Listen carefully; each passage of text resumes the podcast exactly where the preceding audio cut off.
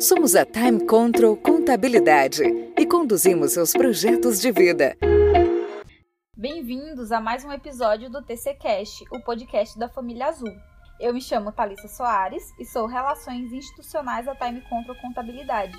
E hoje nós vamos receber a Catiane Carvalho, que é gerente do Departamento Pessoal da Time Control, formada em Direito, com especialização em processos gerenciais e liderança 4.0. Bom dia, Thalissa. Muito obrigada pelo convite de estar aqui participando desse podcast.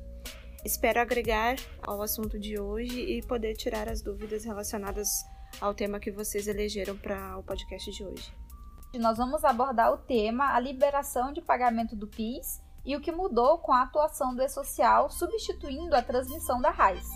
Catiane, a nossa primeira pergunta: quais foram os critérios para a definição do recebimento do PIS?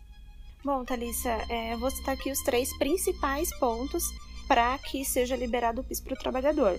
Então, ele tem que estar com o PIS cadastrado há mais de cinco anos, ter recebido remuneração mensal média de até dois salários mínimos durante o ano base de apuração e ter exercido atividades remuneradas é, para pessoa jurídica durante pelo menos 30 dias, sejam eles consecutivos ou não, no ano base considerado para apuração do pagamento do benefício.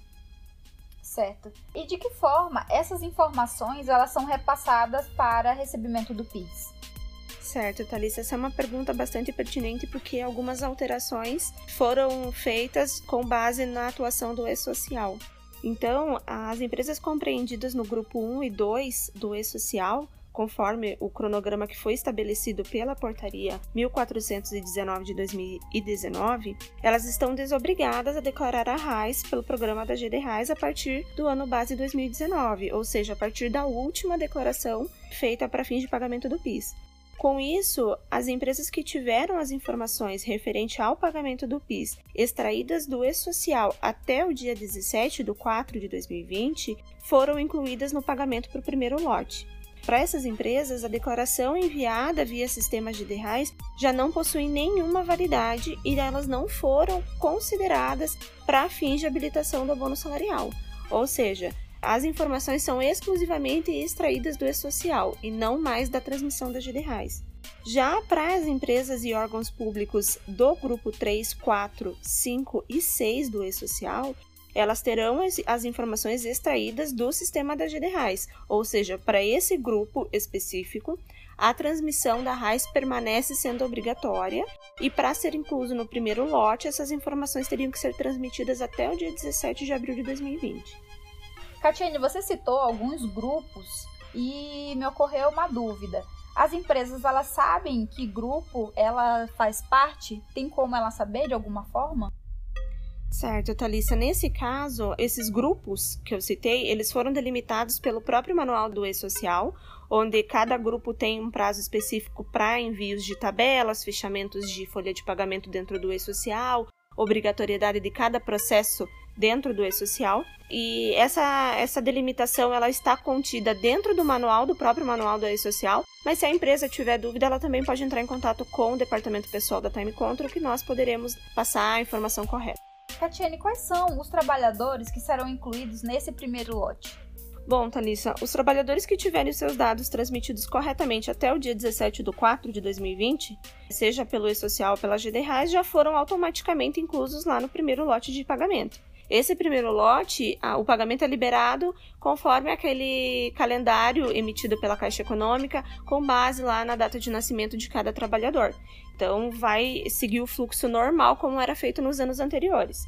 Já as informações recebidas após o dia 17 do 4 e que elas tenham prazo para serem entregues até o dia 30 de setembro de 2020, seja pelo E-Social ou pela GD Reis, serão considerados para pagamentos do segundo lote, que aí entraria na data do dia 4 de novembro de 2020 para análise, e aí um novo calendário seria transmitido. Esses prazos eles estão previstos lá na Resolução 857 de 1 de abril de 2020. Catiane, o funcionário não recebeu o abono salarial, porém a empresa enviou os dados corretamente junto ao E-Social. Como que ele pode proceder nesse caso? Thalissa, essa é uma questão bastante frequente no nosso departamento. porque nesses casos tratam-se de empresas que precisaram por algum motivo corrigir algumas informações que haviam sido informadas inicialmente lá dentro do e-social. Se essas correções foram feitas após a data do dia 17 do 4, eles foram incluídos para análise do segundo lote, que vai ser lá em novembro de 2020. Além de possíveis correções, a Caixa também identificou algumas outras correções internas que estão em andamento, mas aí nós entramos já numa esfera de sistema, né, onde as informações que estão lá dentro do e-social não estão sendo transmitidas de forma correta para a Caixa Econômica para que a liberação dos pagamentos sejam feitas. A Caixa Econômica, ela identificou aproximadamente 256.071 registros de vínculos informados dentro do e-social que por algum motivo não foram transmitidos para a Caixa Econômica para a liberação do abono salarial. Essa correção está em andamento e será feito o envio de identificação direto para que o abono salarial seja liberado pelos bancos competentes. Também foram identificados um conjunto de informações que não consta na RAIS e nem no e-social para os funcionários desligados em 2020. As empresas do primeiro e do segundo grupo do e-social teriam que ter essas informações extraídas diretamente do e-social, porém isso também não está ocorrendo. Essa divergência ela já está sendo corrigida segundo informações da Caixa Econômica e a informação ficaria disponível no início de agosto, possibilitando então a liberação do pagamento desses benefícios lá para o segundo lote de novembro de 2020, se o trabalhador tiver direito. Catiane, só para reforçar para quem está nos ouvindo, nós estamos falando do PIS referente ao ano base de 2019, é isso? Isso mesmo, Thalissa. As informações extraídas para fins de pagamento do PIS que está sendo realizado agora são do ano base 2019. Então, quando nós falamos aqui de transmissão de RAIS, nós falamos sempre do ano base anterior, que nesse caso, como o pagamento está sendo feito em 2020, seria do ano base 2019. Isso não só para as informações transmitidas na RAIS, mas como nós dissemos no começo desse podcast, para as informações que são extraídas do e-social também, só que referente ao ano base 2019.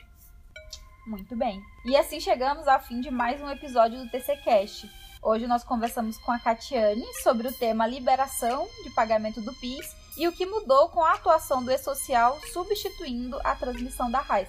Catiane, nós agradecemos muito a sua presença e por ter esclarecido as nossas dúvidas sobre esse assunto.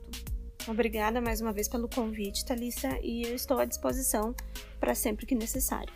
E se você quiser tirar dúvidas ou sugerir outros temas para o nosso podcast, você pode entrar em contato através da nossa central de relacionamento que é pelo e-mail relacionamento@timecontrol.com.br ou através das nossas redes sociais. Agradecemos sua companhia em mais um episódio do TC Cast e até o nosso próximo episódio.